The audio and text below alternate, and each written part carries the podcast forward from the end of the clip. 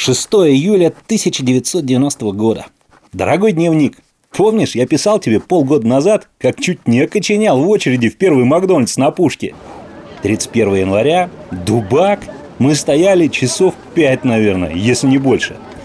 Историческое событие было. Таких ресторанов у нас в стране еще не было. Мог ли я мечтать о том, что уже через полгода буду здесь работать? Отбор был жесткий. Извините, вы нам не подходите. Следующий. Но это понятно. Здесь хотят работать все. Первым критерием была внешность. Ммм, красавчик. Ну, с этим у меня проблем нет. До собеседования менеджеры смотрели фотографии.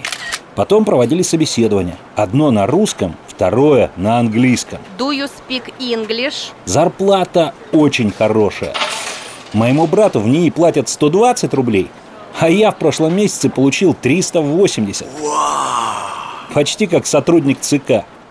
Еще меня начали узнавать на улице. По запаху. Девчонки подходят и говорят, что от меня вкусно пахнет бигмаками. Привет. Ты так вкусно пахнешь бигмаками. Не работа, а мечта. Полный ништяк.